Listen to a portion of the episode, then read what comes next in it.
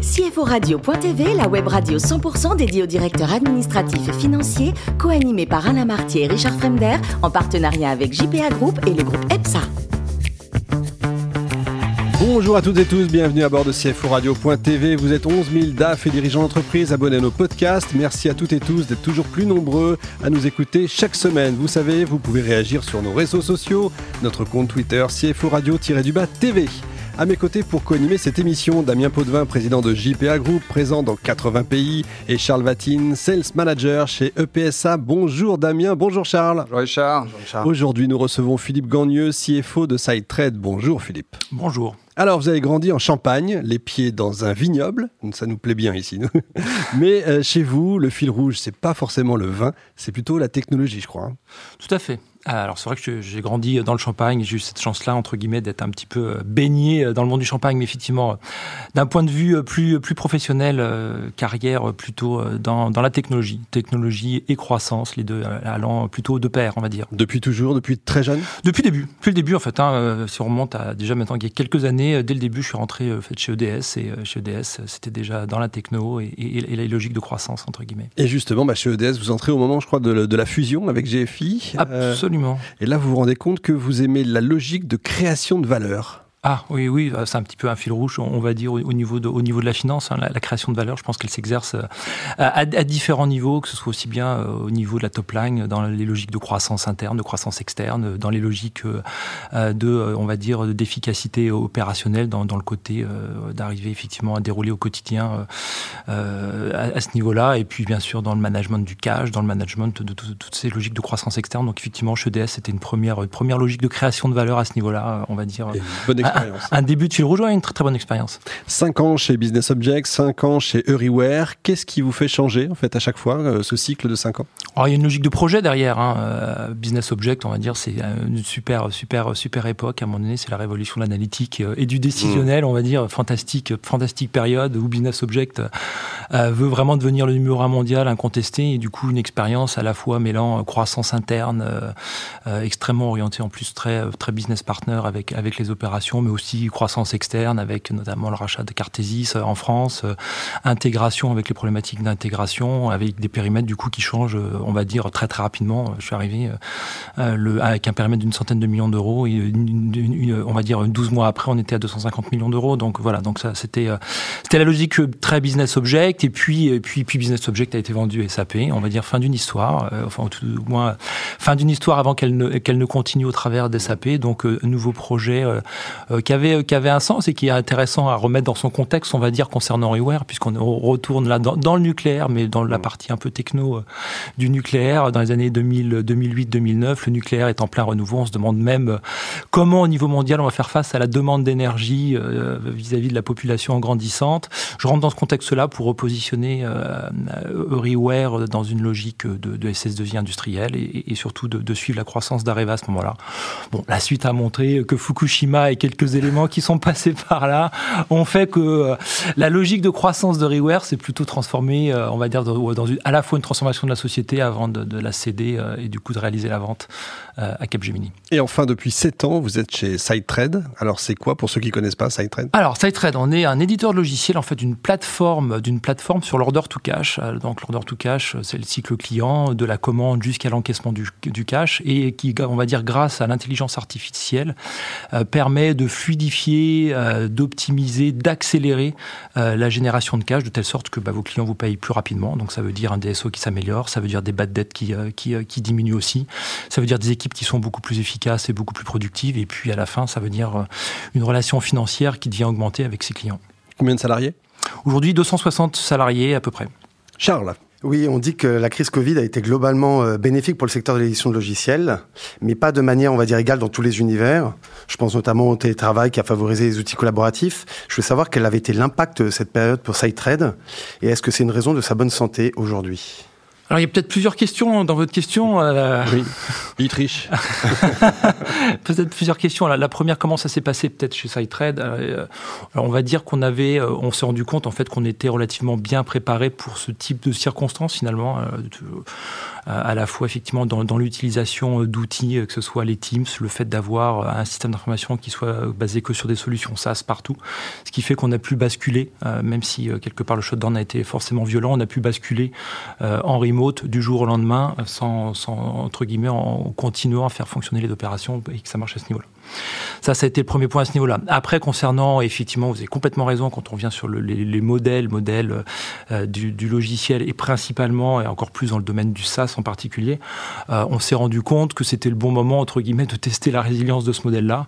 Euh, et ça a montré, effectivement, enfin, notamment si on revient sur SideTrade, hein, 90% de notre chiffre d'affaires, en fait, est de l'abonnement, donc du récurrent, avec des contrats qui sont sur, sur plus de 3 ans, avec des taux de churn qui sont relativement élevés, donc ce qui ont permis d'avoir une très bonne visibilité de conserver un chiffre d'affaires puisque l'année 2020 euh, finalement est une année de forte croissance euh, pour SideTrade et donc du coup là de démontrer la résilience du modèle et donc du coup de se trouver effectivement dans une situation bien plus favorable par rapport à, d'autres à d'autres de d'autres industries pour lesquelles c'était indéniablement plus compliqué. C'est beau. Merci.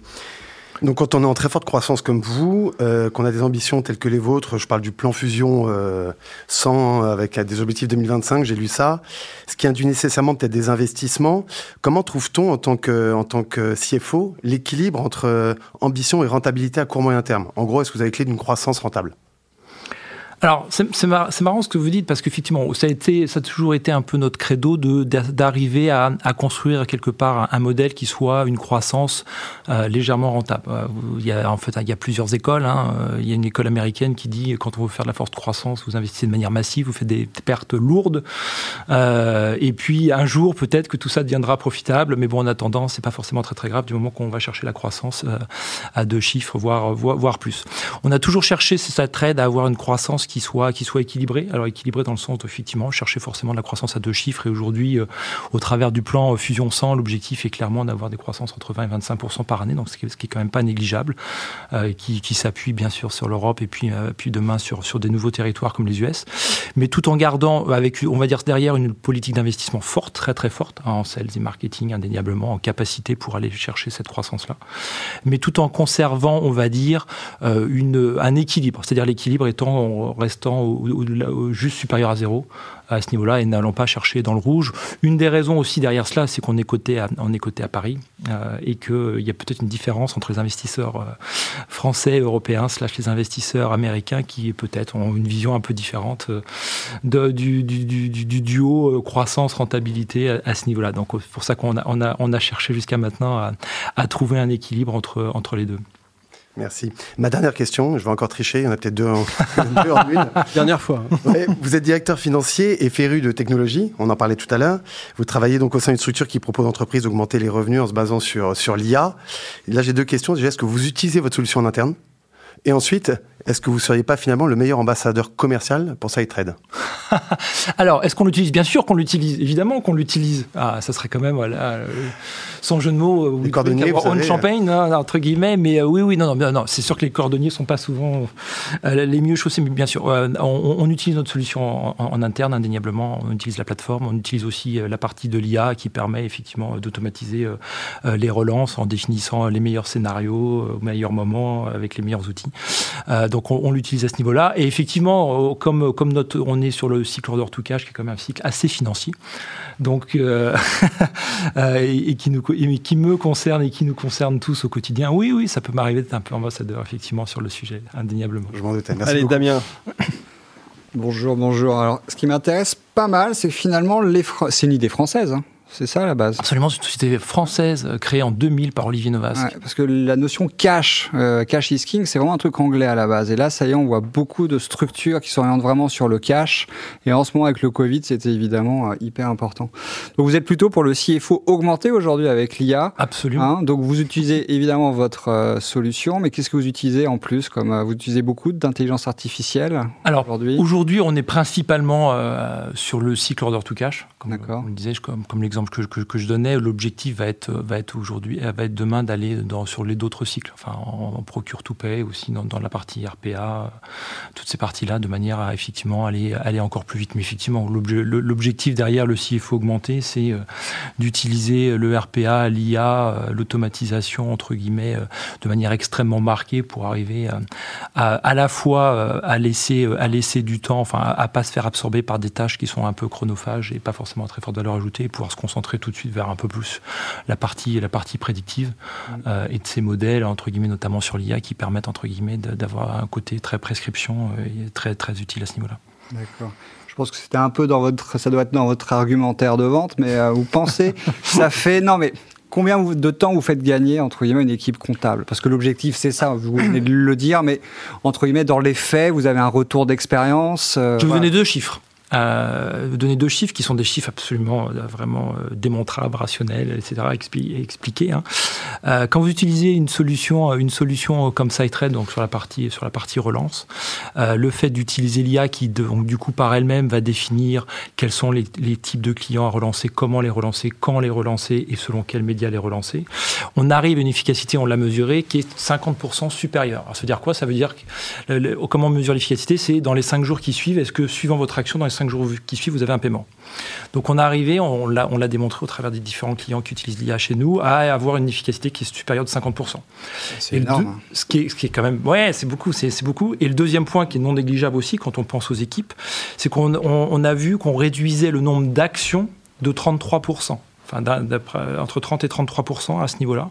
Ce qui veut dire que donc non seulement au-delà de l'efficacité, les équipes euh, quelque part travaillent moins ou sont plus productives, sont plus efficaces euh, par rapport au nombre d'actions dont elles ont besoin entre guillemets d'entreprendre pour arriver euh, pour arriver à ces paiements. en plus, vous avez sous-estimé un truc, c'est que même pour les experts comptables et les commissaires aux comptes, etc., qui posent toujours la question bon, le client il paye quand hein, Quand il y a un peu d'arriéré, ça va un peu simplifier la relation.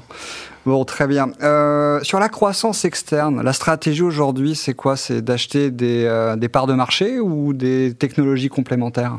Alors quand on regarde un petit peu euh, les différentes acquisitions qu'on a pu faire par le passé, c'était plutôt des briques technologiques. Euh, qui venait compléter, euh, qui venait compléter euh, la, suite entre guillemets.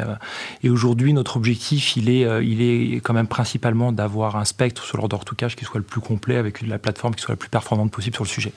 Donc on va dire que le, on vient juste d'acheter à Malto hein, il y a quelques semaines, société française mais principalement basée aux US et au Canada, sur une brique, une brique complémentaire effectivement qui est sur la partie e-order et e-invoice, qui complète complètement la plateforme sur cette partie-là. Donc on continue dans, dans ce domaine-là. Encore des briques euh, qui manquent aujourd'hui et qui pourraient que pour avoir du sens à ce niveau-là. Après, on n'est pas euh, la logique de part de marché ou de, de, part client euh, aussi. c'est pas. On peut on peut aussi regarder dans ce domaine-là. D'accord.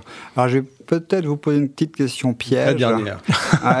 Vous parliez donc, on essaye de faire un peu de rentabilité avec tout ce qu'on investit, enfin avec votre, votre, activité, mais vous faites quand même beaucoup de R&D, j'imagine.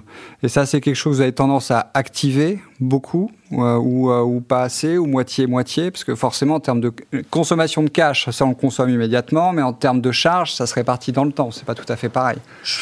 Assez clair sur le sujet. Alors oui, on fait beaucoup de R&D et c'est indéniablement la R&D c'est à peu près 20 entre 20 20 22% de notre chiffre d'affaires par année, donc c'est plutôt c'est plutôt pas mal et, euh, et, on est plutôt même dans une logique d'augmentation à ce niveau-là. Euh, oui, on n'active pas. Enfin, on active une mini mini mini code part qui est proche de zéro. Euh, le principe pour moi étant relativement simple là-dessus, ça sert à rien de faire de la cavalerie. Ouais, Autant prendre les charges à 100% tout de suite et on avance on, on, avance comme ça plutôt que de commencer à décorréler là pour le coup la vision cash de la vision PNL à ce niveau-là. Donc finalement, vous êtes sain en termes de cash, c'est ça, ouais, c'est ce qu'on doit retenir. Très Clairement. bien, merci. Allez Philippe, euh, pour terminer côté vin, je crois que forcément, on peut pas faire autrement. Vous aimez le champagne et pas n'importe lequel. Je crois qu'on peut donner la marque.